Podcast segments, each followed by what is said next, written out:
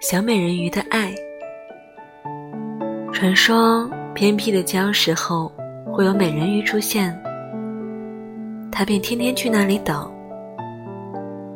终于有一天，他看到了那个金黄色头发、蓝眼睛、有着漂亮鱼尾的小美人鱼。从此以后，他便总会去和美人鱼聊聊天。讲一些小美人鱼不懂的东西。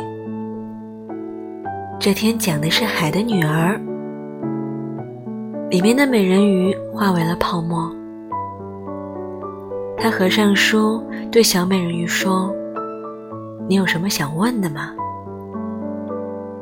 小美人鱼若有所思：“你刚刚说，美人鱼宁愿自己化成泡沫。”这是表达喜欢的方式吗？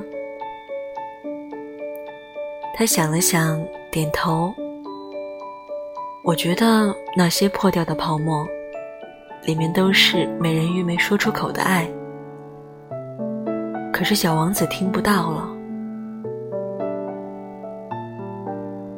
小美人鱼趴在礁石上，吐出一个超级大的泡泡，然后轻轻一戳。这个泡泡摇摇晃晃的飞到他面前，碰了一下他的嘴角，啪的一声破掉了。小美人鱼跃进海里，蓝眼睛定定的望着他。那，你听到了吗？